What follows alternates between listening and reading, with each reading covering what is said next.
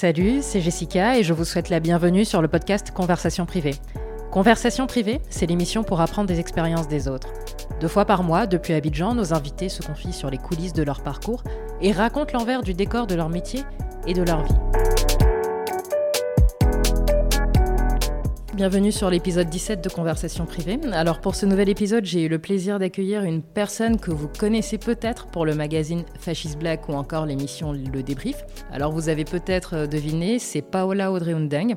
Je vais vous faire une petite confidence, c'est que la première fois que j'ai entendu parler de Paola, c'était il y a plus de dix ans, dans un reportage sur une chaîne française, sur une classe prépa d'Henri IV. Et elle a tout de suite attiré mon attention parce que faire une femme noire euh, dans une des meilleures prépas de France euh, qui passait à la télévision, euh, c'était pas, c'était pas tous les jours. Mais elle dégageait déjà beaucoup d'assurance. Et je pense que c'est tout de suite, c'est ce qui m'a plu tout de suite chez elle.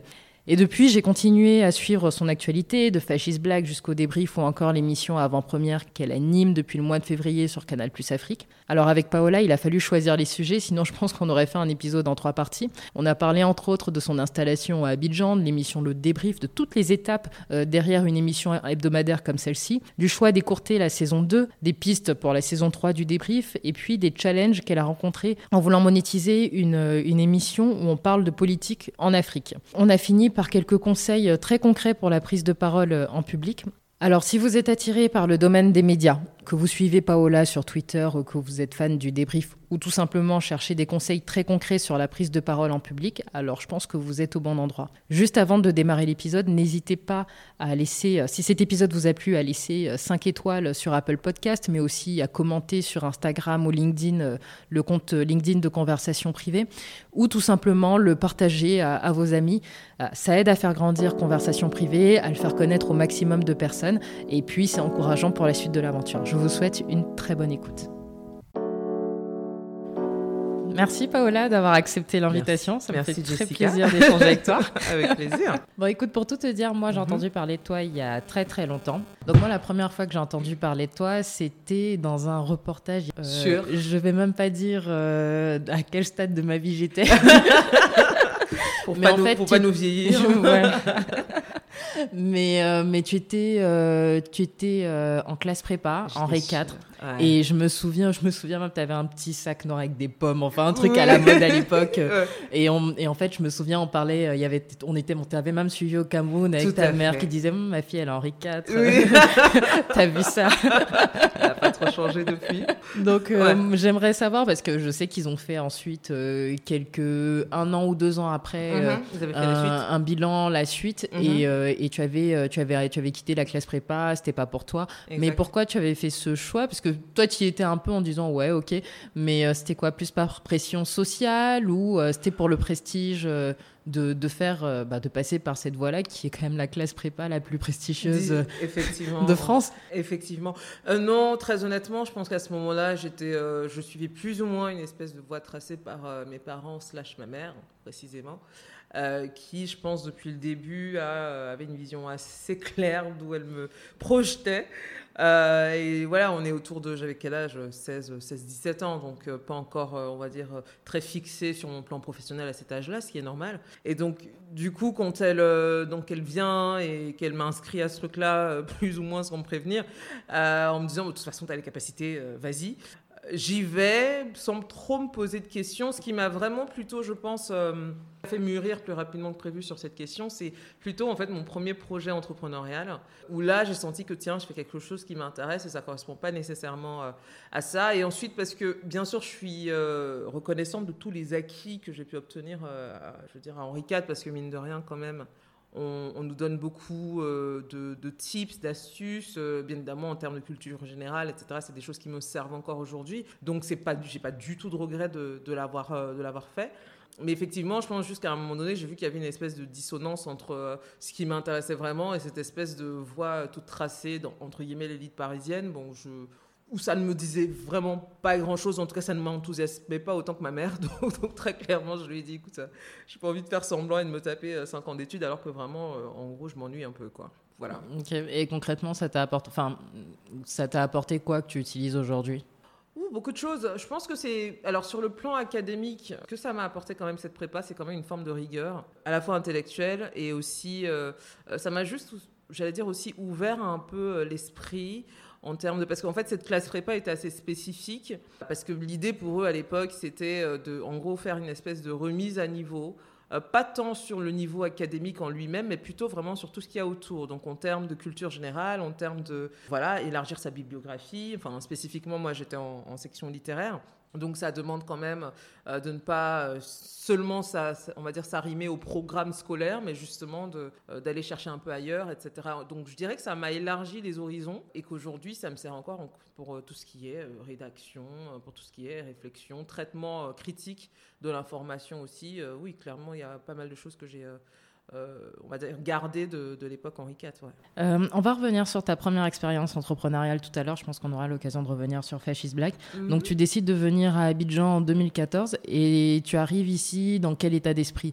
Euh, je vais tout révolutionner ou alors ou alors avec plein d'idées préconçues et il y a des choses bah, que tu as vues sur le terrain qui correspondaient pas à, peut-être un fantasme. Ouais.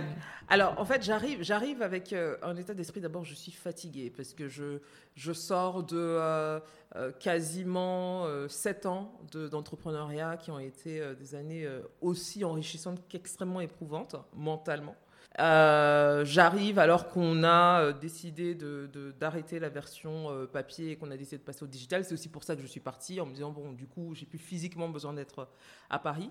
Donc il y a d'abord une, envie de, surtout que je venais pour la première, enfin quand je suis venue installer, je ne connaissais absolument pas Abidjan, donc euh, pas du tout d'a priori, plus une envie de euh, euh, vraiment me reposer, couper un peu, parce que là du coup j'arrivais en, employé.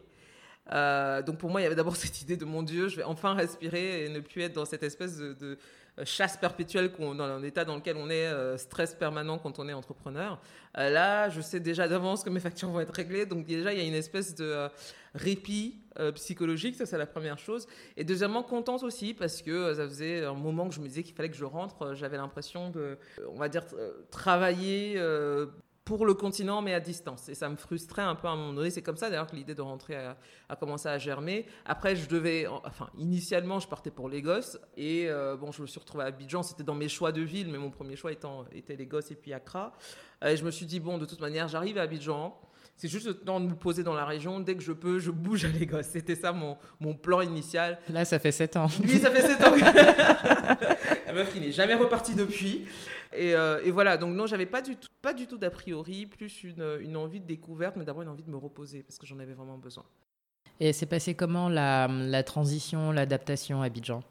Alors, je trouve, parce qu'étant né dans une autre euh, ville africaine, je trouve qu'Abidjan est quand même relativement accueillante et assez euh, facile à manier. Alors ça, c'est mon expérience personnelle. Hein. D'autres auraient euh, d'autres tours à faire. Moi, je trouve que l'accueil s'est fait vraiment en, douceur. La transition s'est faite en douceur. Après, il y a toujours les, les petits couacs de toute personne qui vient d'arriver, se faire escroquer au niveau du taxi parce qu'on ne sait pas mesurer les distances. Donc, du coup, on paye 4-5 fois le prix. Bon, aujourd'hui, je me dis, mon Dieu, mais j'ai euh, vraiment, je me suis vraiment fait avoir les premières semaines. Mais à part ça, non, pour le reste... Après, je suis pas quelqu'un de très compliqué. Euh, et comme je disais, j'arrivais pas avec des attentes incroyables. Je l'ai juste, hein, j'allais dire, une espèce de minimum syndical de confort quand même. Euh, je l'ai eu parce que, bon, encore une fois, ma mère, de, toute manière, pouvait pas me laisser changer de continent comme ça sans avoir pris des garanties en amont. Donc, ça m'a aidé. Donc, on va dire atterrissage en douceur, euh, adaptation progressive. Et je pense que si jamais il y a eu quelques difficultés, c'était plus sur le plan humain. alors il y a toujours des petits, comment dire, il a, il a, fallu que je me retropicalise sur certains sujets, euh, dans le milieu du travail. Euh, tu as un exemple Tu as un exemple? Un exemple. Euh, typiquement, par exemple, ça peut être de, de, de cette frontière-là entre privé et professionnel dans le milieu du travail. Après, je ne sais pas si c'est une question de culture, une question de personnalité. Mais euh, par exemple, je suis quelqu'un qui aime bien séparer les deux. Euh, j'aime bien euh, que certaines lignes ne soient pas franchies sans mon aval. Et donc, autant je peux être très cordial, autant il y a quand même des lignes de familiarité qu'il ne faut pas franchir comme ça parce que c'est la fête. Et du coup, voilà, je me suis juste rendu compte que dans certains milieux professionnels ici, c'est mal, enfin pas mal interprété, mais on passe pour quelqu'un de, snob et de euh, pas sociable, peut-être que je ne le suis pas trop non plus, mais euh, quand même, je pense qu'il y a une mauvaise compréhension une mauvaise interprétation du moins. Et donc, du coup, ça donne l'impression qu'on ne veut pas du tout s'intégrer, alors que, bon, moi, j'étais vraiment dans un truc du euh, j'arrive au bureau, je viens faire ce pourquoi je suis payé. Et donc, bien évidemment, je suis cordial avec les gens, mais après, euh, non, je n'ai pas envie de raconter ma vie à n'importe qui non plus, quoi. Pour, sur, enfin, pour des questions de, entre guillemets, sociabilité. Et, rendre l'espace de travail plus sympa. Je pense qu'on peut le faire sans avoir à ce que je, dévoile euh, toute ma vie ou que je participe au cancan, par exemple, de l'entreprise. C'est pas mon truc. Et donc, du coup, ça s'est un tout petit peu retourné contre moi derrière. C'est des choses qui arrivent. De toute façon, tu t'es pas. Euh, aujourd'hui, tu, tu, es marketing manager pour la fondation MTV. Tout à fait. Tu fais en même temps euh, le débrief et tu fais en même temps avant-première, donc euh, nouvellement là, sur, sur Canal. Tout à fait. Comment est-ce que, vraiment, moi, c'est la question que je me pose. Je, je, je... la vois venir parce qu'on la pose Comment est-ce que tu fais pour passer d'un sujet à un autre qui est souvent totalement différent sans te sentir submergé ou dispersé? Parce que moi, je te dis, je me suis à ta place, je dis, oh, putain, j'en peux plus. Quoi. et ce serait complètement normal. C'est justement euh, euh, euh, drôle d'en parler parce que j'ai pris la décision de, décourter le débrief, mhm. justement, parce que je suis. c'est épuisant. c'est épuisant. Tu l'arrêterais quand la saison la semaine prochaine. Je vais l'annoncer. Déjà, j'ai pas eu le temps de tourner l'épisode de cette semaine. Tout le monde est là à attendre, etc. Je vais devoir leur dire tout à l'heure sur Internet que je n'ai pas pu parce que mon agenda ne me le permet pas. Et je leur dirai également, que, enfin la semaine prochaine, du coup, c'est le dernier épisode parce que je n'ai juste plus le temps.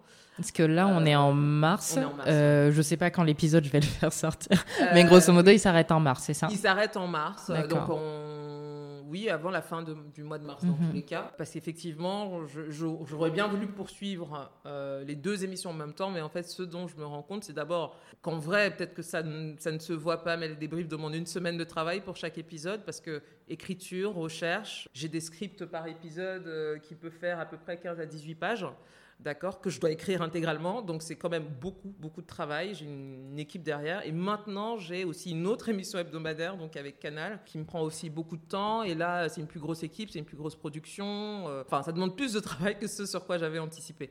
Et donc, il fallait faire un choix. Parce que du coup, je me retrouvais, par exemple, l'épisode 7 du débrief à l'enregistrer. Je, je, pense que ça a dû se voir, mais je suis extrêmement fatiguée dans cet épisode. Même le ton, j'arrivais vraiment pas. Donc, je me suis dit, bon, je préfère arrêter que de faire une espèce de truc poussif euh, où ça va complètement se dégrader en qualité. Donc voilà, maintenant pour le, pour le reste, de manière générale, je pense que je suis quelqu'un qui justement trouve son épanouissement dans le multitasking. Euh, parce que je suis un peu euh, une espèce de... alors je suis vraiment dans, dans l'extrémisme de l'éclectisme, donc je trouve mon équilibre dans la diversité des trucs. Si je ne fais qu'une seule chose de manière sur la durée, un, je m'ennuie, et deux, parce que je m'ennuie, je commence à devenir moins performante.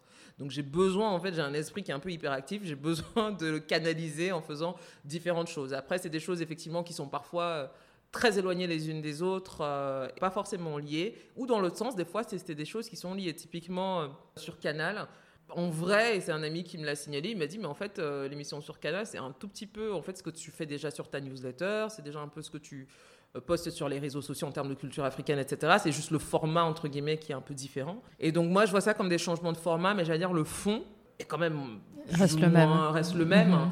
Euh, c'est l'Afrique, c'est des, des, sujets qui m'intéressent, c'est vraiment d'aller euh, de la zone francophone, anglophone, lusophone, enfin c'est vraiment ça. Donc je, je, me sens, moi je, me, je sens pas tant l'écart que ça, mais après oui, c'est très prenant. Donc euh, comment je fais? C'est un, c'est l'organisation, il n'y a pas d'autre moyen, faut être à la minute hein, quasiment. Deux aussi, j'ai beaucoup de chance quand même d'avoir des collaborateurs sur les différents projets qui sont rigoureux et suffisamment compréhensifs aussi pour parfois prendre la relève quand moi j'ai pas le temps, parce qu'ils me font confiance et je leur fais confiance aussi. Donc je pense que c'est les deux points majeurs. Euh, c'est vraiment ça, l'organisation et surtout avoir une, une, équipe euh, ou des équipes sur lesquelles on peut s'appuyer. Et une émission comme le débrief, ça te mhm. prend combien de temps? C'est quoi les grandes étapes euh, Et sur la semaine, ça te prend combien de temps? Alors, littéralement, ça me prend une semaine. Très concrètement, ça commencerait lundi où je fais une conf de rédac avec mon équipe, puisque je ne suis plus seule par rapport à la première saison. Là, j'ai quatre personnes qui écrivaient l'émission avec moi. Donc, on fait une conf de rédac où chacun d'abord débriefe l'émission de la semaine d'avant, on dit ce qu'on a aimé, ce qu'on n'a pas aimé,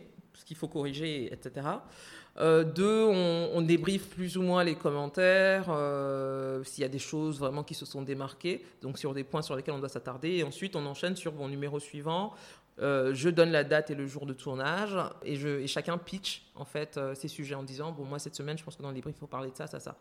Et donc c'est un peu un tour de table euh, ah, t'as une mini conf de rédaction quoi c'est une, ouais, c'est une, conf de rédaction hein. c'est une conf de rédaction et j'écoute les arguments de tout le monde. Je propose les miens que je suis enfin que je soumets à l'équipe au même titre que tout le monde et puis on arbitre. Donc parfois il y a des sujets sur lesquels tout le monde est à peu près d'accord. Il y en a d'autres sur lesquels on alors on va être d'accord mais on va pas être forcément en accord sur le traitement à donner. Quel angle on prend etc donc là en général il y a toute une un back and forth en termes de, d'arguments. Chacun présente ses arguments en disant Ah, ça, c'est compliqué. Si on prend ça comme ça, il va avoir un backlash derrière. Enfin, voilà. Donc, on essaie un peu de, trouver un accord qui, arrange à peu près tout le monde.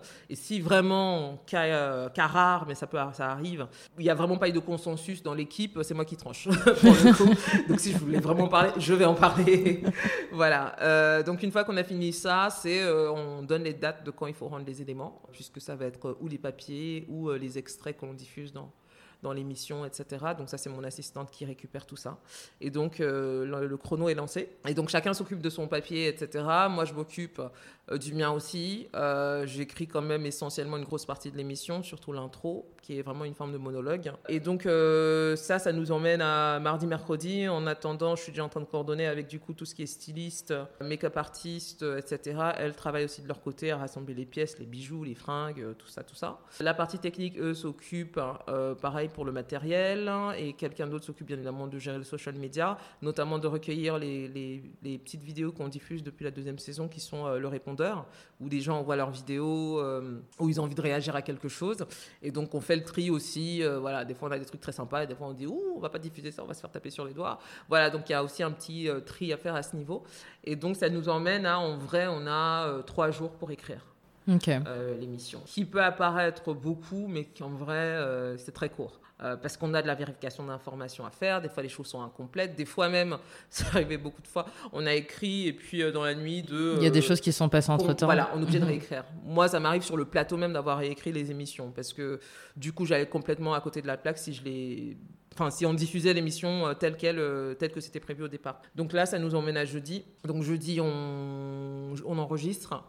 Euh, donc en général, je me lève à peu près 5 heures ou 6 heures avant parce que le temps que toute l'équipe arrive, make-up, coiffure, tout ça. Euh, on enregistre. Dès qu'on finit l'enregistrement, mon assistante s'occupe du coup maintenant de mettre sur un drive tous les éléments et de les numéroter élément par élément parce qu'il faut que le monteur sache. Ah, c'est très précis. C'est extrêmement précis. Voilà. Donc il faut que le monteur sache exactement à quel moment il faut placer tel mhm. élément. Et ça, c'est parce que moi, avant, j'ai fait la copie de mon script où j'ai mis élément 1, élément 2, élément 3, machin, sur 18 pages. Hein. Donc il euh, faut quand même voir. C'est beaucoup de boulot. Et donc une fois que ça c'est fait, euh, c'est l'équipe donc du montage qui récupère. Ça leur demande 48 euh, heures de voilà insérer euh, parce que moi bien évidemment je repasse derrière et j'ai toujours un truc qui ne va pas. Donc euh, du coup ils vont repasser sur une deuxième ou troisième version.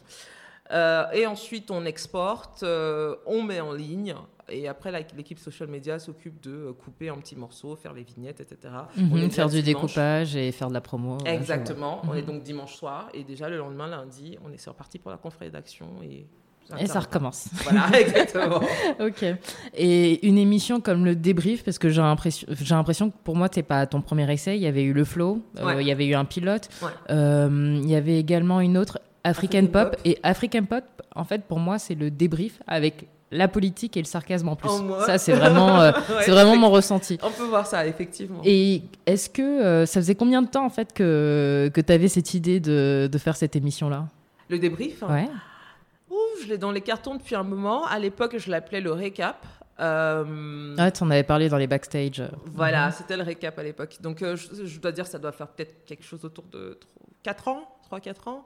Euh, j'ai plein de j'ai plein de scripts d'émissions et de machins dans les cartons en fait euh, voilà et donc ça faisait un moment que je l'avais j'avais juste besoin de l'affiner je cherchais l'angle je cherchais quel élément je rajouterais qui ne donnerait pas une, espèce de, on va dire de revue de presse un peu chiante. Je voulais éviter ça je voulais quelque chose qui en même temps me ressemble euh, en même temps parle de sujets qui m'intéressent qui est mon ton parce que mon ton est un peu devenu mon sarcasme est un peu devenu une espèce de signature donc il était important pour moi que ça se retrouve là dedans et voilà donc très honnêtement, j'avais l'idée comme ça, enfin générale, mais bien évidemment, le, produit ne peut s'affiner qu'une fois qu'il est sorti et qu'on commence à mhm. l'ajuster en fonction des retours, en fonction de soi-même, ce qu'on envoie, parce que bon, il y a le projet sur le papier et puis il y a le rendu euh, à la caméra, etc. C'est pas exactement euh, pareil, euh, mais oui, l'idée globale, je l'avais depuis 3-4 ans. D'accord, donc ouais, ça faisait un petit moment. Et tu t'attendais à ce que ça fonctionne tout de suite? Parce que franchement, premier épisode, ça a fait boum. Ouais, c'est clair. ça fait bim, voilà. en fait, je, je me disais que vu le contenu, J'arrivais un peu comme une espèce d'ovni, euh, parce que bien évidemment, avant de lancer, je suis euh, assez méticuleuse, je fais toujours euh, mes recherches avant. Donc j'ai quand même bien pris le temps d'analyser un peu le contexte, qu'est-ce qu'il y avait sur YouTube, de proches ou de plus ou moins éloignés de ce que je fais, etc. Bon, grosso modo, le, le ressenti, c'était quand même que on est beaucoup, beaucoup, beaucoup sur du divertissement de manière générale. Et dans le divertissement, je mets tout ce que tu veux de euh, alors musique, mais aussi euh, coaching, relations homme-femme, cuisine, beauté, enfin, tu vois le tralala, quoi.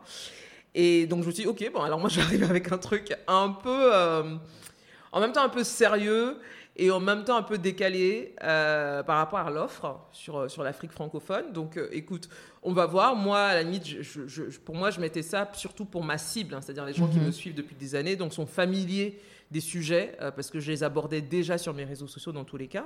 Et je m'attendais peut-être pas à ce que ça touche un monde en dehors de, de ma communauté aussi rapidement. C'était mhm. plutôt ça. Moi, j'étais en mode vraiment, je le fais pour ma communauté, c'est-à-dire les mêmes personnes à qui j'envoie des newsletters chaque semaine, les mêmes personnes qui euh, lisent mes stories, euh, apprennent des choses dedans, ou pas d'ailleurs. Euh, en tout cas, ont on souvent tendance à me solliciter pour avoir mon commentaire, mon avis sur tel sujet. Donc pour moi, c'était vraiment plus en mode, je vous offre en fait une nouvelle forme, on un nouveau format de ce que je vous donne déjà. Et donc du coup, je m'attendais pas en fait, voilà, à ce que ça déborde en dehors de, de euh, mes, lecteurs habituels, on va dire. Parce que j'imagine que si tu arrêtes la saison 2, uh-huh. euh, c'est parce que tu n'arrives pas pour l'instant à monétiser. Uh-huh. de toute façon, tu l'as dit, tu étais très transparente dessus. tu cherchais des annonceurs, des diffuseurs, mm-hmm. ainsi de suite. Mm-hmm. Enfin, quelles sont les limites que tu as rencontrées en voulant monétiser euh, une émission? On parle de politique. Oui. Mm-hmm. Alors, en fait, ce que je encore une fois, je m'y attendais. Hein. je pense que quand on vit sur le continent et qu'on s'intéresse à la politique, on voit très vite quel est le contexte dans lequel nous sommes, n'est-ce pas? Euh, Alors, ce que j'ai eu comme retour, euh, c'est très drôle, c'est que si tu veux que les gens aiment le format, enfin je dis les gens, je vais plutôt dire les annonceurs, aiment le format, c'est-à-dire quand on est en one-to-one, ils n'ont pas du tout de reproches, ils trouvent pas, c'est pas comme s'ils trouvaient ça vulgaire ou euh, etc. Donc ils voient la qualité, euh, ils voient les chiffres, ils savent qu'il y a de la traction derrière, euh, qu'on a un public à la fois africain et international. Enfin voilà.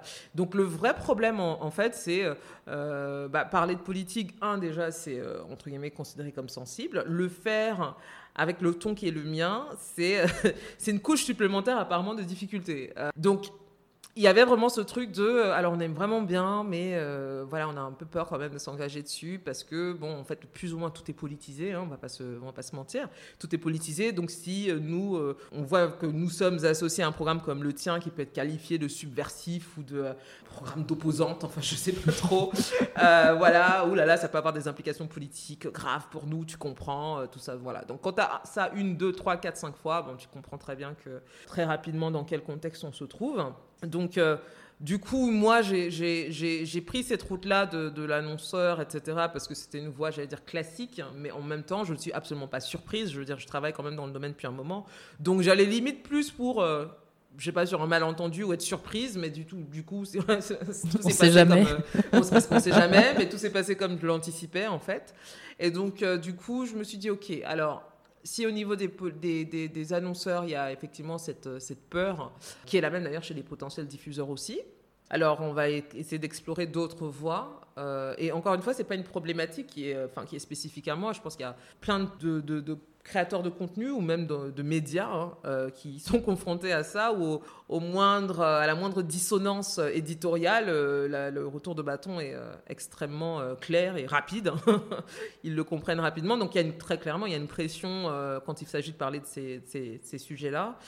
Et donc, bah, du coup, ça m'a un peu poussé à devoir explorer d'autres voies de monétisation auxquelles justement on est en train de réfléchir. Et c'est aussi pour ça que euh, on a envie d'arrêter, c'est vraiment de prendre le temps. Parce qu'en fait, quand tu es dans le, dans le jus euh, de la production permanente, tu n'as pas le moment en fait, d'avoir une réflexion stratégique. Euh, c'est pas comme si on avait une équipe de 20 personnes non plus. Donc là, on a déjà commencé à aborder plusieurs sujets avec, avec l'équipe. Typiquement, est-ce que par exemple, on passe pour la saison 3, on passe en audio ou pas? Parce que, surprise, le, on a des retours par exemple d'Apple Podcast où le truc a l'air de bien fonctionner. Et dans, le top, Et dans les tops. Donc je me dis, ah bah tiens, c'est voilà, nous on avait décliné en audio, mais sans vraiment faire de push sur l'audio en particulier, mais apparemment ça, ça prend. Ah, moi j'y crois énormément, donc. Euh. Voilà, bah, j'imagine bien. J'espère bien. Quand on a un podcast comme le tien, il y a intérêt. Donc euh, du coup, euh, mhm. ok, d'accord, on s'est dit ah, tiens, on n'avait pas du tout pensé à cette piste-là. C'est vrai que le podcast, pour le coup, pour nous, diviserait les coûts de production très clairement. Euh, donc c'est une, une, piste qu'on est en train, à laquelle on est en train de réfléchir, même si aussi en podcast, il faut quand même monétiser à un moment donné parce que ça reste quand même de la production. Hein. Euh, donc il y a cette piste-là, il y a la piste euh, YouTube, parce que YouTube permet aussi d'avoir maintenant des abonnements payants, donc avec du contenu exclusivement pour les personnes qui payent. Donc il y a ça, il y a Patreon aussi qui a été posé sur la table, il y a... Euh, aussi de créer en fait notre propre plateforme où on va héberger nous-mêmes les émissions et euh, bien évidemment qui serait en accès ou en premium ou en freemium. Donc euh, c'est tout ça qu'il faut qu'on regarde et vraiment toutes les options sont sur la table, même éventuellement que ce ne soit plus nécessairement moi qui anime. Plutôt de passer moi en production et bah, ça, ça changerait le ton. Ça changerait le ton. Euh, encore que, je pense que si j'ai envie de confier cette émission à quelqu'un, bien évidemment que le ton soit sarcastique, faut que ce, ce sera un des critères pour sélectionner la personne. Donc clairement, non, on va pas avec quelqu'un qui va être euh, une speakerine, euh, c'est absolument hors de question. Non, il faudra quelqu'un qui va pas m'imiter, c'est pas le c'est pas le terme, parce que une émission comme le débrief, ça s'appuie quand même beaucoup sur la personnalité de, celle de la personne qui présente, oui. Exactement. Donc c'est vraiment plus un, si on doit arriver à ça, j'ai pas encore tranché, ce sera un cast de personnalité en fait, hein, qui va se qui va se faire en dehors d'autres, bien évidemment d'autres critères d'élocution et tout le tout le tralala. Donc oui, je, je, en fait toutes les options sont sur la table. Donc, euh, donc tu envisages le modèle payant. Pour mhm. l'instant, euh, vous êtes au stade des pistes. Mhm. Euh, j'avais juste une petite dernière question mhm. sur, sur les diffuseurs, étant donné que, parce que je crois que c'était donc le, la personne qui fait le débrief avec toi, qui est Patrick Privat, disait que l'audience était en fait, il y avait une grosse partie en fait en, France, aux États-Unis. Est-ce que vous avez été contacté par des chaînes françaises pour, je sais pas, BET par exemple, alors, c'est vrai qu'initialement, les chaînes par lesquelles on a été contacté sont des chaînes africaines, pour des raisons évidentes. Euh, ensuite, on a, euh, on a eu quelques contacts avec des chaînes étrangères, mais sans, euh, sans plus. On en a contacté une, chaîne que j'aime beaucoup, et qui nous a dit alors c'est dommage parce que du coup ça ne correspond pas exactement à notre audience. Par contre, sont pour que moi je leur pitch d'autres contenus. Donc c'est la discussion que j'ai avec eux en ce moment. Et c'est aussi une, des autres raisons pour lesquelles tu arrêtes. Euh, j'arrête le débrief parce que je veux vraiment travailler sur ce contenu-là qui serait de la fiction. Enfin, un moment que j'ai envie d'en faire de la fiction. Donc euh, clairement, c'est aussi, euh, je veux travailler dessus pour au moins avoir un début de pilote euh, terminé avant septembre. Pour une chaîne euh, locale Non, chaîne internationale. Ah, je vais dire, je pense que j'ai ma petite. non, c'est pas pour une chaîne locale, c'est pour une chaîne internationale euh, mhm. qui a l'air. Enfin, j'ai fait un premier pitch, ils étaient très très très contents et m'ont demandé en gros d'envoyer une présentation, une bible. Et, et donc du coup, j'ai déjà deux trois personnes avec qui j'ai envie de plancher dessus au niveau de l'écriture et donc l'écriture demande du temps. Et c'est pour ça que je me mets en retrait sur le débrief aussi. Donc euh, non, les diffuseurs, c'était essentiellement euh, localement. Ok. Mais enfin, quelque part, le débrief, même si pour l'instant, en termes de monétisation, c'est pas ça, il y a quand même eu des opportunités, j'imagine. Oui, bien sûr. Oui, non, c'est pas que j'ai pas du tout de regret hein, d'avoir mhm. euh, fait cette émission. Je pense que ça m'a. ça a peut-être, entre guillemets, dévoilé à une plus grande cible ce que je sais faire. Parce que sinon, ce que je sais faire était connu, on va dire, d'un milieu très pro pour l'essentiel de, de, la, cible hein, qui avait accès à ce que je faisais. Là, ça m'a, on va dire, positionné sur un truc un peu plus mass market, entre guillemets. Et euh, clairement, oui, derrière, j'ai eu, j'ai eu beaucoup d'opportunités, beaucoup de, euh, j'ai rencontré beaucoup de gens très intéressants aussi, euh, accès à pas mal de, choses. Hein. donc, oui, oui, non, c'est sans regret à ce niveau-là. Je vais rembobiner un peu. Moi, je vais passer. Je vais revenir sur la période fasciste black. Quand vous avez commencé, donc c'était un Skyblog, est-ce mhm. que dès le début, avec les deux cofondateurs, vous avez dit bon, c'est un petit blog, euh, on, va rester sur ça Ou dès, dès que vous avez commencé, vous êtes dit, en fait, l'objectif, on ne sait pas ce que ça va être, mais euh, faut que ce soit, euh, faut que ce soit gros. On ne savait pas du tout ce qu'on faisait. Ou du moins, je pense qu'on ne savait, si je reformule, on ne savait pas la taille, l'impact que ça allait avoir. Quand on a démarré Fascist Black, encore une fois, c'était effectivement un blog communautaire. Et l'idée pour nous, c'était de, de, faire les choses bien. Et je pense que c'est pense, un trait qui nous définit tous les trois. trois cofondateurs, parce que je vois ce que chacun d'entre eux fait aujourd'hui. euh, c'est en, j'allais dire, en continuité de ça. Même si on ne savait pas exactement qu'on allait devenir un magazine papier derrière, je pense que c'était ultra loin de nos, de nos réflexions à ce moment-là. Euh, par contre, on voulait juste faire des choses dont on pourrait nous-mêmes être fiers et euh, qu'on assumerait. Donc il y avait de la rigueur, même s'il n'y avait pas forcément une vision hyper lointaine à ce moment-là. Je Ok. Et le shift du papier, il s'est fait quand? Alors, le shift du papier, c'est parce qu'en fait, euh, alors on a commencé en blog et ensuite, du coup, Patrick, euh, qui est un peu notre, qui était notre geek, euh, qui dit oui, bon, écoutez, par contre, c'est quand même dangereux de, De dépendre de plateformes. dépendre de, de plateformes sur lesquelles on n'a pas de contrôle. hein. Ça, c'est 2000, euh, 2007, hein. 2000, euh, oui, 2007. Et euh, qui nous dit, alors lui, bah oui, bah, du coup, qu'est-ce que tu proposes? Euh, Bah, on voudrait bien avoir notre propre plateforme. Ok, donc du coup, on bouge de Skyblog à fascistblack.com. Et là, fascistblack.com, ok, on a du trafic, les gens viennent, etc. On produit du contenu, super.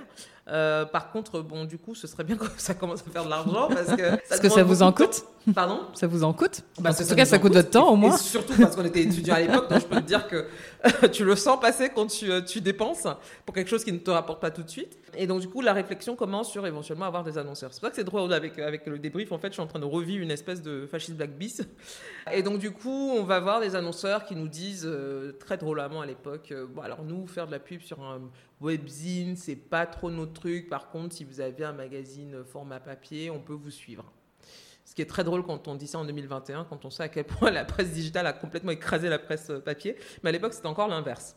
Et euh, surtout sur la mode. Et, euh, donc, du coup, on se dit, OK, bon, bah, on va essayer de faire un magazine papier, soyons fous. Aucun d'entre nous n'a travaillé dans la presse, mais allons-y. Et donc, euh, d'où viendra l'argent? Parce que le papier, ça coûte cher à imprimer et à distribuer. On commence, euh, voie classique, à essayer de voir avec des banques, etc. Bien évidemment, nous sommes trois porteurs de projets étudiants et africains. Bien évidemment, ça ne passe pas. Et donc, euh, on est là, on se dit, bon, bah, quand- d'où viendra l'argent, encore une fois. Et euh, un jour, Laura, donc euh, une de nous trois, a cette idée, parce que pareil, c'est un peu. c'est une geek aussi, quelqu'un qui est très, très curieuse, très éclectique, et donc qui est toujours en train de faire des recherches, et qui nous, qui nous dit un jour, on est en train de déjeuner à, à Châtelet, là, et nous dit, euh, ah, au fait, euh, je suis tombée sur un truc, le crowdfunding, euh, qu'est-ce que c'est? Et puis elle nous explique un peu le, le process. Donc, tu mets un projet en ligne, et puis si les gens sont intéressés, ont envie de le, voir se concrétiser, ils mettent une petite participation contre, avec une contrepartie derrière que tu définis. Alors, nous, à ce moment-là, on est réflexion hyper primaire. Alors, on a 25 000 fans sur Facebook, ce qui à l'époque était énormissime. Et on se dit, bon, bah, 25 000 personnes, si chacun met 1 euro, ça fait 25 000 euros. Mais on a notre argent pour, euh, pour euh, sortir la, version papier, pour imprimer, distribuer, etc. Encore une fois, ne faites pas ça. C'était une grosse erreur de notre part. Ça a marché, mais je veux dire, avec le recul, personne ne calculerait comme ça hein, aujourd'hui. Et donc, euh, en tout cas, nous, on était naïfs à l'époque, donc je pense que c'est ça aussi qui nous a poussé à le faire. Si on avait la lucidité d'aujourd'hui, on n'aurait jamais mis le crowdfunding en place. Et donc, euh, dans notre naïveté de jeunes entrepreneurs, on décide donc de se lancer dans le crowdfunding. Et donc, c'est Laura qui a un peu, euh, on va dire, participé à mettre le truc en place. On s'est un peu réparti les, réparti les rôles. Et puis, on est parti en campagne. Et euh, on a levé donc euh, quasiment Ouais, 50 000 dollars. ouais, 50 000 dollars. Exactement, en deux mois. Et c'est comme ça que le- la version papier est sortie. D'ailleurs, c'était un très beau papier. Moi, je me souviens, je l'ai acheté quand j'étais étudiante. Ah, Euh, merci. J'en ai acheté quelques-uns. J'étais pas très très riche. hein. Non, non, non, mais écoute, déjà, c'est très bien, merci. Mais je crois que j'avais j'avais la cover avec la fille qui avait euh, les cheveux cachés comme ça, Avec le rouge à lèvres orange. orange. Oui, et j'avais une fixette sur les bouches, Oui. sur les rouges à lèvres orange, rouge, rouge orangé. Ouais. Enfin, j'avais adoré celle-là. Et Merci. je me souviens, euh, tout le monde parlait de Vogue Afro. Euh, Moi, Mhm. j'imaginais qu'il y avait au moins une équipe de 20 personnes à Paris. Alors, euh, avec, avec des gens bilingues, enfin bref. Uh-huh. Et t'avais en cover Cécile Lopez qui les Uh-huh. relance, Sol- Solange Uh-huh. Knowles et Maria, euh, Maria Borges Exact. qui débutait, je crois, Mhm. à ce moment-là. Et en plus, je crois que c'était distribué à l'international et c'était en, fr- en français et en En anglais. Donc moi, je voyais vraiment une équipe énorme. Non. Et d'ailleurs, même, bah, j'avais entendu parler de toi il y a quelques années dans le reportage, mais je ne savais pas qui était derrière. Et donc là, je me dis, mais ils doivent connaître tout le monde. Et en faisant les recherches là, pour le podcast, j'entends, euh, oui, on n'avait pas de réseau, mais comment est-ce qu'on fait pour shooter euh, Solange Knowles et être distribué dans 12 pays si on n'a pas de si raison. on n'a pas de réseau Concrètement, comment est-ce que vous y êtes pris? Encore une fois, je pense qu'on était, euh, on est toujours trois personnes euh, alors j'essaie de trouver le bon terme. On est des jusqu'au boutistes. Et je pense que ça, on est quasiment euh, pour, pour fascisme, et je pense que pour chacun de nos projets à tous les trois, on est, je pense, chacun vraiment toujours porté sur faire des choses, en un, qu'on assumerait après, et deux, euh, dont on pourrait être fier. Donc on avait, nous, d'une barre, même nous à notre niveau, qui était extrêmement haute. Je veux dire, euh, moi j'étais une abonnée euh, de tous les magazines Condé Nast à 14-15 ans, donc je veux dire, j'étais vraiment biberonnée à Vogue, mhm. etc. Donc moi je n'imaginais pas faire mhm. un magazine qui ne serait pas au moins même si on n'est pas au niveau de Vogue parce qu'on n'avait pas leur budget, mais au moins un truc qui serait pas trop moche à côté. Voilà, ben, en apparence, c'était, euh, enfin, à l'époque, ça donnait, euh, ça donnait envie. Moi, je me souviens, j'ai acheté au Furet du Nord à Lille. Euh. écoute, c'était, c'était dans la même section que les Condé Nast, les magazines Condé Nast, et ça passait très bien. Bah, c'était ça notre truc. Mhm. Et donc, effectivement, aucun d'entre nous n'avait bossé dans la presse, mais on avait, je pense, des euh, des références et, euh, et, surtout on a beaucoup dormi sur internet quoi donc à faire nos recherches à savoir comment ça se fait ça ça ça ça ça à faire des réunions jusqu'à pas d'heure euh, enfin on était vraiment c'était extrêmement chronophage parce qu'effectivement alors on était trois à l'idée mais on avait au moins cinq ou six personnes derrière mais je veux dire l'équipe ne dépassait pas plus d'une dizaine de personnes et on, du coup on se retrouvait à 10 à faire le travail de 30 ou 40 personnes Hein, euh, c'était trop, très drôle, par exemple, quand on regardait les, ours. Les ours, en fait, dans les magazines, c'est euh, où tu as euh, la liste des gens du magazine, les rédacteurs en chef, qui est le publisher, tous ces, tous ces trucs-là. Alors, nous, c'était un truc qu'on scrutait spécifiquement, et c'était très drôle de comparer nos ours à nous avec les ours, effectivement, de Vogue qui étaient sur deux pages. on se dit, ouais, nous, on arrive à faire le travail quand même de, de, de 30, 40, je comptais, il y avait 30, 40 personnes. Nous, on était à peu près 10. D'accord Et encore une fois, je fais le parallèle avec le débrief parce que c'est encore c'est, à peu près la même chose. Euh, donc je pense que ça, quand on est dans l'esprit start-up, euh, on, on, se dit consciemment ou inconsciemment qu'il faut qu'on arrive à avoir un produit qui soit quali, euh, et que ce n'est pas, euh, on n'a pas à mettre en avant le, nos difficultés, euh, la douleur dans laquelle on produit, etc. Laura, par exemple, c'était, bon, déjà on était effectivement tous bilingues, donc je pense que ça nous a aidé pour l'international, ça c'est un. Deux, on s'était très bien réparti les tâches, donc Laura elle avait travaillé dans les RP à New York, donc elle savait euh, comment ça fonctionnait pour taper telle star, telle star, telle star. Elle faisait ce qu'elle avait à faire. Euh, Patrick, c'était un peu toute la partie graphique. Bah, il achetait tous les bons magazines qu'on aimait, déchirait les pages et puis regardait le graphisme, essayait de retravailler ça. Moi, mon niveau, c'était bah, de regarder les mannequins, les photographes, par quel réseau il faut passer sur Internet pour aller toucher. tel photographe qui peut nous shooter gratos. Enfin voilà, c'était vraiment la débrouille, mais chacun dans son domaine. Euh, et, parce qu'on était à la fois aussi très spécifique sur ce qu'on savait faire, mais qu'on pouvait aussi avoir des compétences transversales. Et je pense que euh, c'est ça qui nous, a, qui nous a permis, et je pense que ça donnait aussi le ton pour le reste de l'équipe, en fait, en termes de niveau d'exigence, euh, en se disant, ouais, c'est vrai, on n'a pas les moyens, etc., mais c'est pas parce qu'on fait un truc afro qu'on va faire un truc pourri, quoi. Donc, c'était un peu une espèce de défi personnel pour, pour nous de faire un truc correct, même si on n'a pas forcément les moyens. En tout cas, c'était très bien fait et c'était une époque où il y avait, bah, il y a toujours personne, hein, je crois. Oui, bah, c'est ça qui est très drôle, c'est que nous, on a arrêté la version papier. Je me rappelle une de, nos dernières conversations là-dessus, c'était, euh, oh, va probablement avoir quelqu'un dans des grands groupes de presse qui va venir euh, remplacer notre sillon, c'est pas très grave. Et en fait, depuis, il n'y a eu personne. En fait, honnêtement, on pourrait reprendre Fascist Black dans un an, ça. Tu vois, on il n'y a, y a, que, a que les magazines Diva qui qui sont des féminins et à mon avis Diva et ben, Miss Eben voilà et même Miss Eben je pense qu'ils ils ont un peu disparu des kiosques hein, depuis donc euh, voilà donc euh, c'est non mais la, la, presse déjà de toute manière papier on a très vite compris que c'est c'est une industrie ou une économie qui est très gourmande en, budgétivore ouais. Mm. très gourmande en cash euh, et donc, surtout en fond de roulement, parce qu'en fait, c'est ça qui nous a manqué. C'était pas qu'on n'avait pas d'annonceurs, on avait des annonceurs, mais il te faut en fait le, budget pour tenir. Oui, une trésor pour tenir, euh, oui, six mois par exemple. Exactement, voilà. Donc en vrai, quand on cherchait à lever des fonds, c'était pas tant euh, qu'on voulait du, cash pour lancer. Parce que, pour lancer le pro, enfin, on avait déjà réussi, j'allais dire quasiment, à lancer un projet en autofinancement sans nous-mêmes avoir de cash. Donc, je veux dire, déjà, c'est assez créatif. Et, euh, et, on a lancé avec un capital quand même de 50 000 dollars, qui peut avoir l'air beaucoup, mais quand tu veux faire un magazine en termes de qualité et de distribution de ce qu'on faisait, en vrai, 50 000 dollars, c'est le budget de production d'un L, par exemple, euh, je dirais France. Euh, je, je pense qu'on n'est pas loin déjà, pour un seul numéro. Nous, on en a fait neuf. Donc euh, oui, on a fait la débrouille, la débrouille jusqu'au bout, on a essayé, mais après, euh, tu vois, le, fond de roulement, il te le faut à un moment donné. On va parler d'avant-première. Comment est-ce que le projet est arrivé sur la table? Donc juste pour resituer, avant-première, donc c'est l'émission euh, Culture focus ciné quand même, mais culture, Culture, de, ouais. de Canal+. Tout à fait. Afrique. Afrique, Mhm. effectivement. Euh, alors, comment c'est arrivé? Euh, Ce n'est pas mon projet à la base. C'est le producteur qui m'a appelé. Euh, Mhm. J'étais à, Paris. Il m'a appelé euh, un soir, je crois que c'était en novembre.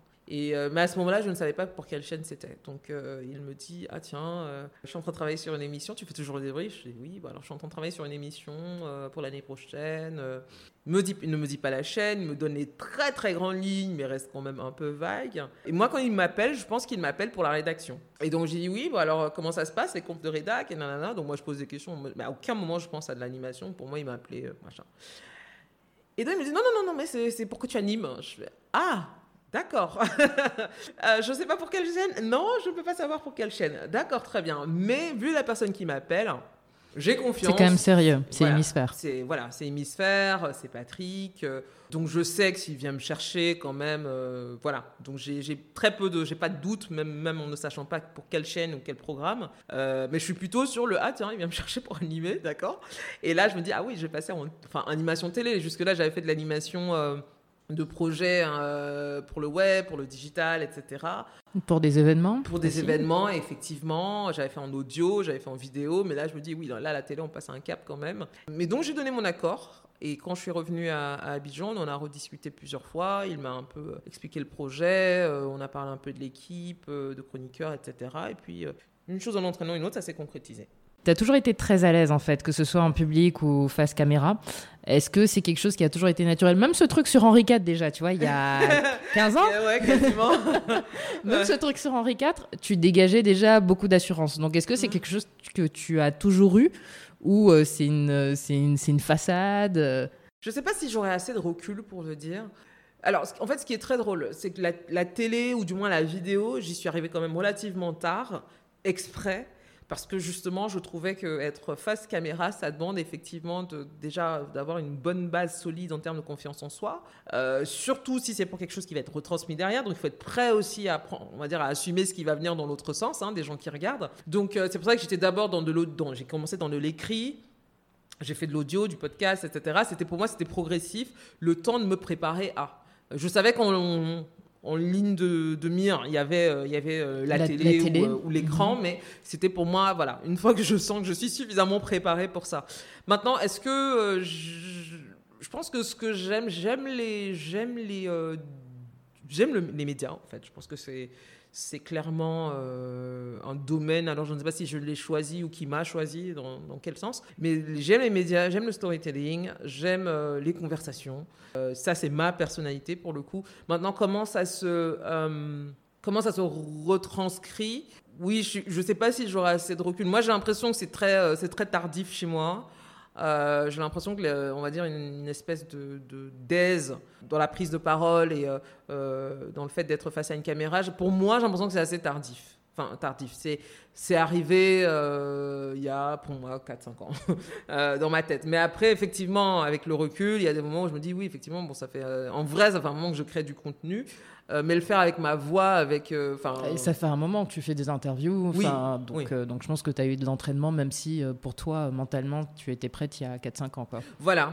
Je pense qu'il y a, je pense qu'il y a et aussi tout simplement, je crois que de manière assez drôle quand tu, Mhm. quand tu, quand tu entre guillemets prends de l'âge. Là, je parle comme une mamie, mais quand tu prends de l'âge, je pense qu'il y a des, barrières, euh, j'allais dire, qui s'écrasent quasiment toutes seules sur des choses sur lesquelles tu paniquais à 4-5 ans. Et bon, finalement, en fait, tu te rends compte que tu te prenais le chou pour rien. Surtout étant quelqu'un qui suis quand même hyper euh, euh, cérébral, qui a tendance un peu à grossir les choses. Bon, maintenant, j'apprends à prendre les choses avec beaucoup de distance. Justement parce que je prends beaucoup les choses avec de la distance maintenant. je pense que ça, doit probablement s'entendre, probablement se voir. Euh, là où avant, j'étais beaucoup quand même dans la réflexion de chaque mot qu'il faut dire, de voilà, très euh, ultra perfectionniste. Aujourd'hui, je, suis beaucoup plus relax là-dessus. Alors, j'essaie de pas trop l'être non plus parce que sinon après tu tombes dans une, forme de laisser aller et de, négligence. Donc j'essaie de trouver un juste milieu. Euh, Je pense que typiquement, puisqu'on part d'avant-première, moi, par exemple, j'étais du, style, si je bafouille sur un mot, je demande à ce qu'on reprenne la séquence. Mais là, par exemple, sur cette émission, je suis, je vais pas dire en direct, mais on est vraiment dans un truc où euh, la prod m'a dit, même si tu bafouilles, c'est pas grave, ne t'arrête pas, continue, reprends-toi, recorrige-toi. Ça prouve que tu es humaine, tu n'es pas un robot euh, devant une caméra, tu- donc ça peut arriver de bafouiller, c'est pas très grave. Et donc, c'est maintenant, voilà, sur la première, j'étais très stressée en mode, euh, pas, enfin, pas stressée, mais c'est-à-dire, je, je, voulais vraiment ne pas faire une seule coquille, pas un seul truc raté, enfin, très, très, très dans la performance quelque part. Là, maintenant, c'est beaucoup plus cool parce que du coup, maintenant, si je me trompe ou je cherche mes mots, je me dis, c'est pas très grave, finis ta phrase tu vois. Donc, euh, je pense que c'est euh, c'est un des avantages aussi, j'allais dire, de la maturité, c'est que du coup, tu lâches un peu du lest sur certaines choses. Et ce serait quoi euh, Tu donnerais quoi comme conseil à des personnes qui seront amenées à prendre la parole en public ou à mhm. faire de la présentation? Mhm. Parce que c'est vraiment pas, c'est quelque chose qui est pas évident. Enfin, il y, a des gens qui te disent que il y a des gens, ils ont plus peur de prendre la parole que de mourir. Donc, c'est grave quand même. donc, c'est grave. c'est grave. Alors, moi, je, je, ce que je donnerais comme, comme conseil, c'est que c'est de l'exercice je me rends compte aussi maintenant, parce que, alors, des fois, euh, quand on me pose à peu près la, question précédente que tu m'as posée, on me demandera oh, est-ce que ça a un don Est-ce que, est-ce que, est-ce que. Euh, avec le recul, je pense que c'est une addition de beaucoup de choses. Alors, peut-être qu'il y a une part de don dedans, j'en sais rien. Je pense qu'il doit avoir une part aussi d'entourage familial. Euh, parce que du coup, je viens d'une grande famille de débatteurs, politiques notamment, et depuis que je suis petite, depuis que je suis née, donc je pense que ça aussi, grandir dans cet environnement-là, ça, a dû, ça a dû jouer. Ensuite, je, pense que l'écriture et la lecture jouent un rôle primordial. D'abord pour enrichir le vocabulaire, euh, etc., pouvoir manier les mots, être à l'aise avec les mots aussi, ne pas trébucher en permanence. Euh, alors moi, pour le coup, ayant fait un parcours littéraire, donc la lecture, euh, j'ai quand même donné, et l'écriture aussi, parce que j'écris depuis très très très petite. Parce qu'il fut une époque, je voulais être écrivain. Euh, et bah, pourquoi pas hein. Tu dis Pourquoi pas Oui, pourquoi pas. J'ai remis ça à, bien, bien, bien plus tard. Mais, euh, mais du coup, l'écriture et la lecture, je pense que ça joue, mais surtout la lecture. Et apprendre à s'habituer à sa propre voix, lire à haute voix et s'enregistrer. Moi, c'est un truc que j'ai beaucoup fait, que je fais encore, même si aujourd'hui j'en ai un peu moins besoin. Euh, mais il faut s'habituer à sa propre voix. Ça, déjà, je pense que c'est un des freins quand on fait de la prise de parole en, en public, c'est que avant même de faire attention à ce que l'audience est en train d'écouter, c'est qu'on s'écoute soi-même dans sa tête. Et c'est là qu'on trébuche en fait. C'est parce qu'on est en mode, euh, je suis en même temps le public, je suis en même temps l'orateur, et je suis en même temps en train de m'auto-noter. Et ça crée une, espèce de boucle dans la, tête qui fait que voilà, on n'y arrive pas et on a un blocage. Donc je pense qu'il faut euh, faire cet exercice-là, d'utiliser son téléphone, prendre un texte, euh, quel qu'il soit, le lire intégralement, savoir marquer des pauses, et puis se réécouter. Et puis on voit les, endroits où on bloque, on voit s'il y a des, allitérations, on se rend compte que ah oui dans les allitérations j'ai un peu de mal, euh, où on voit que euh, on peut avoir des tics de langage. Moi je sais que j'en ai, j'essaie de les corriger.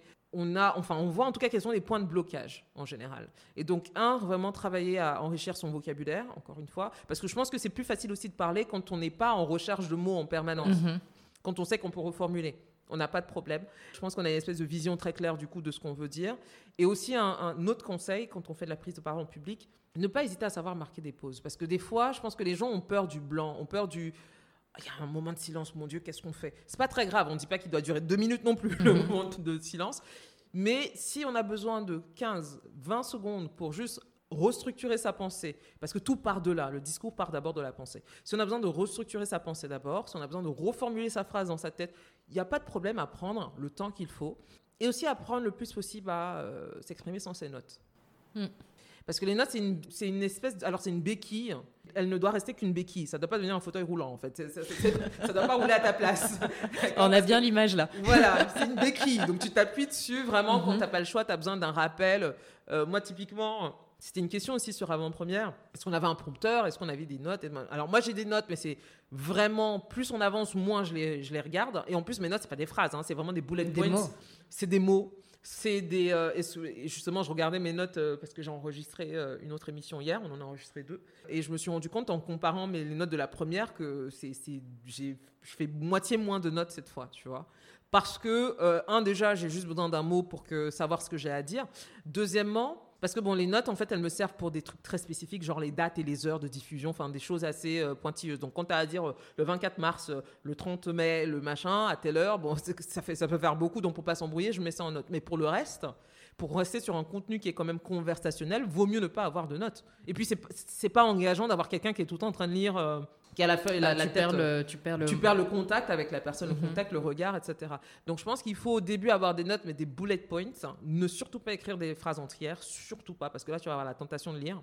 Et du coup, quand ta phrase est finie, tu es, euh, euh, euh, tu sais pas à quoi dire après. tu vois, tu as un bug. Mhm. Donc voilà, je pense que je dirais ça lecture, écriture, s'enregistrer, savoir se réécouter s'auto-corriger aussi euh, voilà éviter d'avoir éviter d'avoir des notes et savoir prendre faire des pauses prendre le temps de bien structurer sa pensée avant de parler. Non, je reconnais un peu euh, parce que moi quand j'ai démarré le podcast j'étais comme ça. Alors avec Moulay j'ai lâché prise parce que euh, parce que c'était on se connaît c'était plus cool. Uh-huh. mais c'est vrai que bon moi je continue d'écrire des phrases. Par contre il y a un truc que je fais. Je mets des mots en gras et je ne regarde plus réellement les questions parce que je les connais, je les ai préparées. Donc en fait, je, je, maintenant, je, je, sais, je dis ah parole en public, je sais que c'est, je veux parler de parole en public avec toi mhm. et je sais quelles questions que je vais te poser quoi. Mais c'est vrai que ça demande un peu de bah, d'entraînement. Hein. D'entraînement, je pense qu'il y a en dehors si, du fait d'avoir un problème vraiment spécifiquement, euh, comment dire. Par exemple, quelqu'un qui bégayerait ou quelqu'un qui a voilà, besoin d'avoir un accompagnement médical ou psychomoteur à ce niveau-là. Mais si vous n'avez pas de problème à ce à ce niveau-là, je pense qu'il faut quand même juste beaucoup d'entraînement. Oui, après, tout le monde a les capacités. Euh, Exactement. Bien sûr. Si je t'ai contacté, c'est parce que justement, je me suis dit peut-être que j'aurais pas l'occasion de faire l'interview IRL avec elle. Donc, Et tu vois que Parce que tu as envoyé beaucoup de signaux euh, récemment, euh, comme quoi euh, bah, Abidjan peut-être commençait à devenir petit pour toi. dans tes stories, dans certains tweets, je te cite un tweet où tu me dis, où tu dis être créatrice de contenu basé en Afrique francophone, c'est accepter en fait moitié moins dans tout, contrairement à tes homologues anglophones. Exact c'est les accès, c'est les, opportunités, c'est aussi euh, l'argent, très, très, important. Donc, euh, ce serait quoi Enfin, déjà, euh, peut-être que c'est pas dans l'immédiat, j'imagine, mais ce serait, tu verrais quel pays, ce serait quoi la next step après Abidjan? Alors après Abidjan, je suis un peu une espèce de, carrefour, enfin carrefour. Chaque année, je suis un carrefour, mais là, je sens que j'ai besoin de faire, en anglais, on dirait a bigger step. Euh, alors, l'idée n'est pas de dire euh, Oh mon Dieu, j'ai déjà tout à Abidjan, etc. C'est plutôt en termes de, perspective dans mon domaine professionnel. Euh, Abidjan est la ville la plus attractive dans ce que je fais en Afrique francophone. La preuve, j'y suis encore sept ans plus tard. Mais par contre, si j'ai envie de, on va dire, taper plus haut, frapper plus fort, arriver à intégrer euh, certains cercles, certaines entreprises, etc. etc. J'ai beau retourner le schmilblick dans tous les sens quand même. Euh, Abidjan n'est pas la première ville euh, où ces entités-là viendraient s'installer dans l'immédiat. Ça arrivera, c'est en train de prendre cette direction-là, mais ce n'est pas dans l'immédiat absolu. Il y a mhm. d'autres capitales, notamment anglophones, qui sont prioritaires ou même où ils sont déjà, mhm. voilà, Lagos, Jobourg, Jobourg, notamment. Donc, Là, si tu veux, la réflexion, elle est sur, effectivement, tu parlais de Moulay tout à l'heure. Il m'a dit une phrase, euh, parce qu'on parlait de ça, justement, euh, il y a, je crois, à peu près trois semaines au, téléphone. Et puis, il me, il me dit, euh, alors lui, il a toujours été convaincu qu'il faut que je parte. Et puis, il me dit en anglais, It's cool to, to, swim with the fishes, but you're not a fish, you're a shark. Et que je traduirais donc par... Ah, là, il a toujours de la Il a toujours la formule, hein, c'est clair. Euh, et donc, euh, qu'en français, je traduirais par alors, c'est sympa de, nager avec les poissons, mais t'as pas un poisson, t'as un requin. Mhm. Et tu dois, il me l'a complété, tu dois aller nager avec les requins. Et du coup, j'ai raccroché, j'ai eu sa phrase dans la tête pendant 2-3 jours. Je me suis dit, bon, a pas complètement tort. Euh, mais ok, mais alors, comment on quitte le truc de, des fishes et qu'on va du côté des requins? C'est ça, il faut, faut techniquement négocier comment ça se fait. Donc, j'ai commencé un peu à regarder les postes qui m'intéresseraient, les, jobs, les opportunités, les boîtes pour lesquelles j'aimerais bien bosser. Effectivement, bon, euh, quasiment à peut-être une, à part une, quasiment le reste, elles ne sont pas ici. Euh, et, donc, du coup, là, le choix se pose de, euh, bon, alors, est-ce que j'ai vraiment l'énergie encore de changer de pays? Je ne vais pas dire de recommencer à zéro, j'arrive pas de nulle part, mais il faut quand même, c'est tout, un, tout un truc de se réinstaller quelque part, se recréer un cercle. Ouais, justement, c'est le relationnel aussi. Le relationnel. Ouais. Exactement. Donc, euh, quand on, a, on est quelque part depuis 7 ans, on commence déjà à avoir ses, petites habitudes, euh, sa petite routine, hein, une forme de confort aussi. Et donc, je pense que dans la conversation avec Moulay, c'était surtout ça. C'était, euh, alors, il l'a pas formulé comme ça, mais ce qui, ce qui ressortait, hein, plus ou moins, de, de la conversation, c'était, en gros, en fait, ne t'endors pas, en fait, dans ta zone de confort, parce que t'es pas faite pour ça, en fait, de rester là euh, statique. Alors encore une fois, je suis pas statique, je veux dire, je pense en 7 ans, j'ai quand même fait pas mal de choses. Mais, son point où je le rejoins, c'était effectivement, euh, comme je l'ai dit en début de podcast d'ailleurs, je suis quelqu'un qui a besoin de... Euh, voilà, je suis un peu une hyperactive. Et donc, autant j'aime la stabilité et, euh, le calme, euh, autant je, je, fonctionnant, on va dire, euh, par palier, j'aime bien la sensation de me dire bon alors j'ai le next step c'est ça puis le enfin pour moi chez moi ça s'arrête jamais hein. il y a toujours un next step et donc là je suis un peu dans ce à ce moment-là de me dire ok le next step clairement sauf changement ou je ne sais trop quoi clairement, le Next Step a l'air un peu plus euh, à l'extérieur d'Abidjan qu'à l'intérieur d'Abidjan. Et donc, pour les destinations, j'ai un peu plus élargi mon, champ que prévu. Donc, euh, autant, enfin, normalement, j'aurais dit Lagos, mais ayant, été, euh, ayant passé un moment à Lagos, je sais finalement que je ne suis pas faite pour vivre à Lagos. Je suis faite pour y travailler éventuellement. Pour networker, c'est génial. faire la fête, le shopping, c'est top. Mais alors, vivre à Lagos, non. très honnêtement, je préfère largement Abidjan et de très loin en termes de qualité de vie. Il y a Accra qui est un peu mon, un de mes premiers choix. Euh, donc il y a Accra que je regarde. Donc j'ai mon associé Laura qui y vit depuis, euh, je crois, quasiment un an. Donc euh, j'essaie d'avoir ses retours de temps en temps. elle, elle y est. Bien évidemment, il y a l'Afrique du Sud. Jobourg, il y a beaucoup d'opportunités. Mais moyennement, voilà, pareil. Je ne sais pas si j'ai vraiment envie de vivre à Jobourg. Cape Town m'intéresse un peu plus. Voilà, moi, je, moi, je vois bien. Bah, bah, oui, je pense que tout le monde voudrait vivre à Cape Town. donc euh, du coup Cape Town, donc j'ai un mhm. peu ouvert le, j'ai un peu ouvert mon network là-bas. Euh, je connais quelques personnes, donc je leur ai dit bon écoutez. Euh, euh, notamment des gens qui m'avaient dit mais tu devrais venir au Cap etc tu vas kiffer.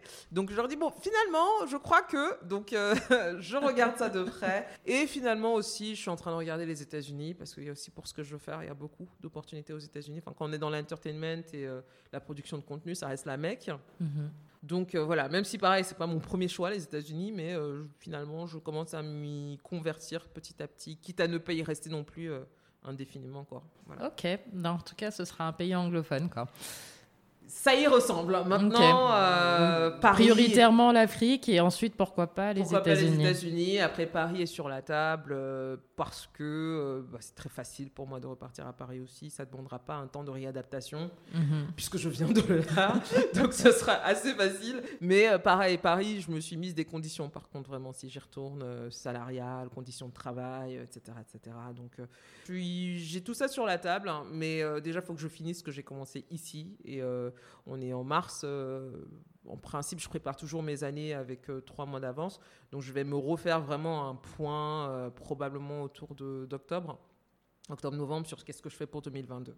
Bah écoute, on arrive bientôt à la fin. On a le petit rituel. Que je pense que tu écoutes le podcast un peu. Mhm. Écoute, c'est la reco. Tu es habitué au reco de toute façon, tous les gens sur Twitter, le débrief. Alors, qu'est-ce que tu recommanderais? Qu'est-ce que tu as écouté, vu récemment Ou une pratique que tu recommanderais aux personnes qui nous écoutent? Ça peut être n'importe quoi, ça peut être. Ça peut être ce que tu veux. moi, il y a quelqu'un à la fin qui m'a dit respirer. Donc. Ouh Bon, oui, bon, ce donc, serait un bon début. Donc ça peut être une pratique. euh... respirer dans le sens euh, prendre le, temps, de et ça aide beaucoup. Ça aide. Oui, ça aide à rester en vie déjà pour commencer. Alors, je vais dire ceci euh, travailler sur la qualité de son sommeil. Truc que je fais depuis pas très longtemps parce que du coup, euh, faisant du multitasking depuis des années, très clairement, un truc que j'ai oublié de dire aussi quand tu m'as demandé comment je fais, bah, en gros, en fait aussi, je dormais moins, tout simplement, parce que tu es obligé d'allonger tes journées de travail pour réussir à, tu vois, euh, toucher toutes tes deadlines en, temps et en heure. Donc je dirais déjà, euh, ça fait pas longtemps, et c'est quelqu'un que j'ai contacté pour des soins de dermato qui m'a recommandé ça. Il m'a dit, est-ce que tu dors bien? Je dis, ouais, je dors 7-8 heures maintenant. Non, non, mais est-ce que tu dors bien? And I was like, de quoi tu parles? Et en fait, il faut vraiment travailler la qualité de son sommeil. Donc par ça, je veux dire avoir un sommeil réparateur. Et euh, par ça, je veux dire la qualité de son matelas, c'est important. Moi, par exemple, c'était pas du tout un truc auquel je prêtais attention. Pour moi, j'avais vraiment le lit avait une fonction extrêmement euh, basique. Basique c'est plat, on mis des draps, on dort. Tu vois Genre, on se pose pas de questions de tout ça. Et en fait, euh, finalement, euh, j'ai décidé de changer de matelas, de prendre quelque chose de beaucoup plus adapté, adapté pardon, pour le dos. Et ça te change la vie. Euh, même le processus de, de, de le fait de s'endormir, s'endormir avec des pensées qui sont quand même assez euh, positive, légère, apprendre à mettre son cerveau sur pause, encore une fois, surtout quand on est hyperactif euh, comme moi, hyperactif cérébral, j'entends, c'est d'avoir moi des petits rituels maintenant pour m'endormir.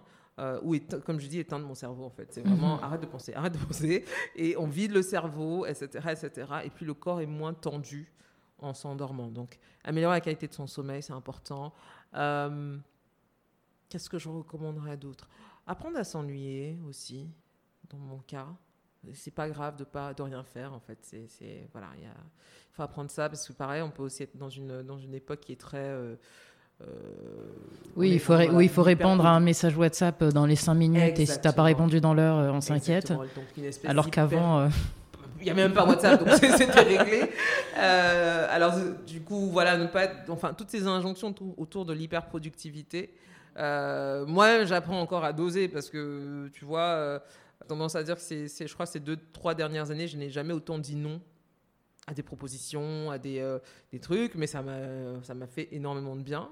Euh, donc vraiment apprendre à créer le temps, bah, comme, euh, comme là, je veux dire, je pense euh, il y a 4-5 ans, j'aurais coûte que coûte continué à vouloir voulu continuer à faire le débrief alors que je suis exténuée. Là, je dis non, en fait, je ne peux plus et mhm. je vais arrêter. Et voilà. Et donc, je pense qu'il faut, il faut, faut apprendre à s'ennuyer aussi de temps en temps, à, aussi parce que ça permet aussi de vivre le moment présent. Parce que pareil, enfin vraiment les conseils que je donne, c'est vraiment basé sur mes propres erreurs, mes propres habitudes. Hein. Euh, c'est euh, toujours ce truc-là être dans le moment d'après. Et du coup, ne pas savoir par moments savourer juste le présent tel qu'il est, sans être en permanence dans une espèce de projection de bon, en fait, what's next. De recherche, oui.